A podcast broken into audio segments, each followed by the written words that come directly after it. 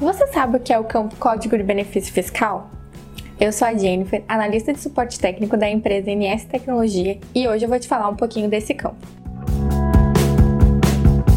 Conforme nota técnica divulgada pela Cefaz número 2016.002, foi apresentado o campo Código do Benefício Fiscal, que tem como identificação a tag CBNF. Essa tag deve ser preenchida em notas fiscais eletrônicas e notas fiscais de consumidor eletrônico do estado do Paraná, ficando isentas dessa obrigação somente empresas do regime Simples Nacional. No entanto, para o preenchimento deste campo, não possuía orientações na ANT.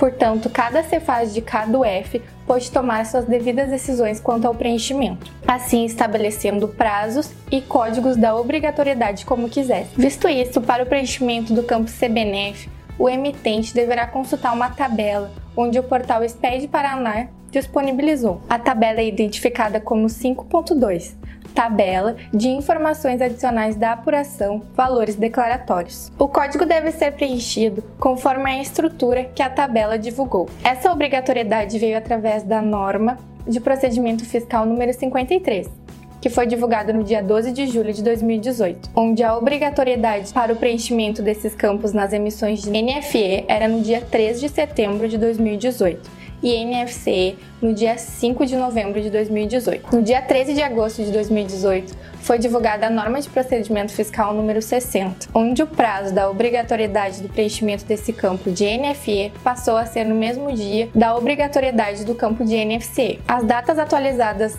para a obrigatoriedade do preenchimento desse campo passaram a ser para NFE e NFCE no dia 5 de novembro. Por enquanto, essa obrigatoriedade do preenchimento desse campo da tag CBNF é somente no estado do Paraná. As outras UFs ainda não aderiram o preenchimento desse campo. Até a próxima dica.